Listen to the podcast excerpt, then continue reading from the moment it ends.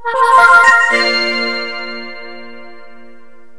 大家好，我是山哥，这里是安小言说电影。今天哥给大家讲一个明星云集、票房过亿的贺岁片《天下无贼》。废话少说，让我们说电影吧。影片开始，王博和王丽是夫妻盗贼，他们两个经常做一些偷盗，有时还用仙人跳的形式骗一些老板财产。而这次就成功骗到了一个老板的一辆宝马车。两个人开车离开后，王丽表示已经厌倦了这样的生活，她劝王博把车卖了之后就别干了，想过正常人的生活，每天都过着提心吊胆的日子。最后，两人来到一个村子，这个村子有很多佛像，王丽决定去拜佛。他虔诚地跪在那里，寺庙的钟声仿佛净化了所有的罪恶。在寺庙里做事的傻根看到了正在虔诚跪拜的王丽，这里的信众比较多，里面还有一个装扮奇特的姑娘，而这个姑娘的行径与王博一样，也是盗贼。可她的一切都被王博的镜头拍下了。一个擦肩，这个美女小叶回头看着王博，她偷走了小叶的手机。结束打猎之后，王博开心地吹着口哨，把他的猎物交给王丽，满满的全是手机。王丽还骂着王博，在庙里动手会遭报应的。可说着说着，两个人就吵了起来，甚至两个人开始准备散伙。其实两个人都深爱着彼此，只不过王丽想过正常人的生活，而王波却每天都让她提心吊胆的。最后，王波一气之下甩给王丽一张银行卡，王丽下了车，他拿着钱默默地离开了。过了一会儿，王波还是服了软，直接开着车追上了王丽，向她道歉。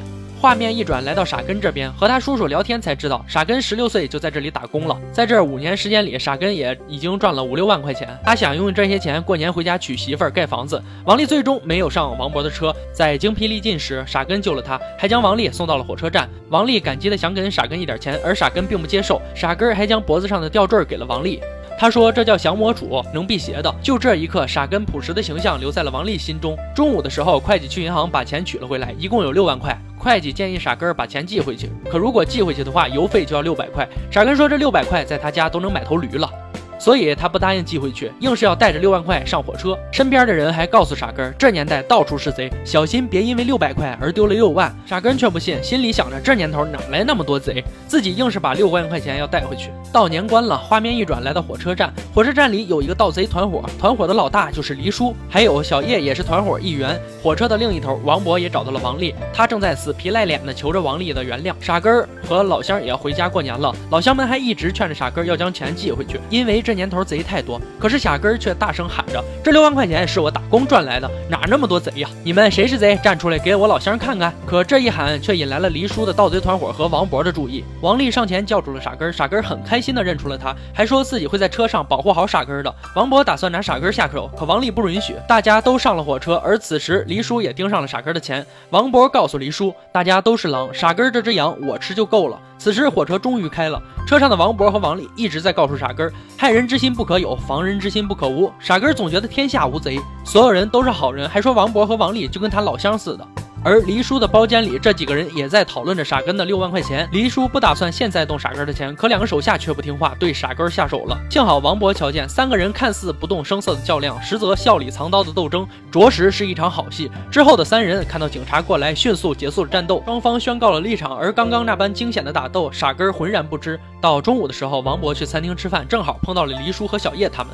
王博炫技杯子剥鸡蛋，展示了他的手速，似乎在告诉黎叔最好不要惹他。黎叔很欣赏王博，想要和他交个朋友，也打算剥个鸡蛋展示一下，在桌子上一划，然后用指尖轻轻地敲着蛋壳，一点点的带落。小叶提醒王博看清楚，这可是生鸡蛋。黎叔问王博能不能去包间详谈，可王博却说道不同不相为谋。他告诉黎叔，傻根那六万块钱姓王，请黎叔给他个面子。王博又告诉黎叔，他两个手下很不老实，动了傻根的钱。事后，黎叔在包间里狠狠地教训了两个手下。王博用苦肉计告诉傻根，说王丽得了绝症，想要去北京治病，可惜钱不够。傻根听完后哭得非常伤心，王丽也看到傻根哭了，还问王博和他说了什么。傻根强颜欢笑，回答说没什么。其实傻根一直盘算着将自己娶媳妇盖房子钱拿出五千给王博，让他带王丽去治病。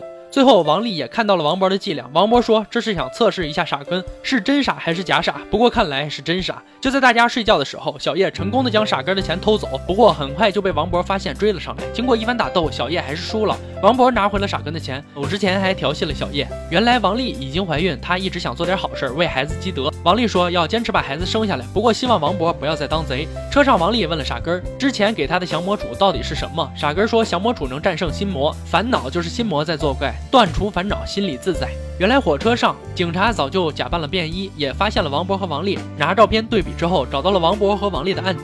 而此时火车上突然来了一伙打劫的，劫匪胖子看中了王丽，想要劫个色。这段也是非常搞笑的一段，王博与劫匪 IQ 搞笑对话，令车上人哈哈大笑。好好的抢劫变成了闹剧，警察已经发现了他们，把所有劫匪的同伙都抓了起来。没想到还抓走了一直跟着黎叔的胖子，警察也是一不做二不休，顺便抓走了所有戴着红帽子的人。而另一边，小叶换上了警服，黎叔戴上了手铐。这是黎叔和小叶准备的苦肉计，准备等会儿下车的时候趁乱离开。毕竟自己身上有命案的事情，胖子知道，他一定会告诉警察，所以必须想办法逃走。由于火车上有人急用血，傻根献血之后晕血昏了过去。警察队长找到了王博和王丽，问两人为什么你们是贼却要一直保护着傻根呢？王丽将怀孕的事告诉了队长，说怕遭报应，想做点好事，算是给未出生的孩子积点德。其实队长也很钦佩二人如此保护傻根，不过两人之前的案底还是很重的，队长也是很无奈。要不是有前科，队长真有心放了他们两一马。而小叶为了自己出卖了黎叔，同样被队长抓住了。可黎叔也是老江湖，解开了手铐之后，爬上了火车的隔层，一眼发现了傻根的包。他决定将包里的钱偷走。王博与黎叔在火车的隔层打斗了起来，最后黎叔胜了，他在火车隔层杀了王博。黎叔在下车之后也被抓了起来。五个月后，王丽吃着东西，警察队长来找他，终于告诉了王丽真相，别等王博了，他已经走了，留给王丽的是风轻云淡，痛彻心扉。本剧完，这部电影有很多经典场面，现在看仍然是一部佳作。傻根并不是傻，而是淳朴。在当今这个社会。无论是不是像傻根一样的人，我们一定要记住那句话：害人之心不可有，防人之心不可无。我山哥，这里是安小言说电影，喜欢记得点赞、转发、评论哦，也可以微信、微博搜索安小言说电影，关注我。今天就说到这儿吧，我们明天见。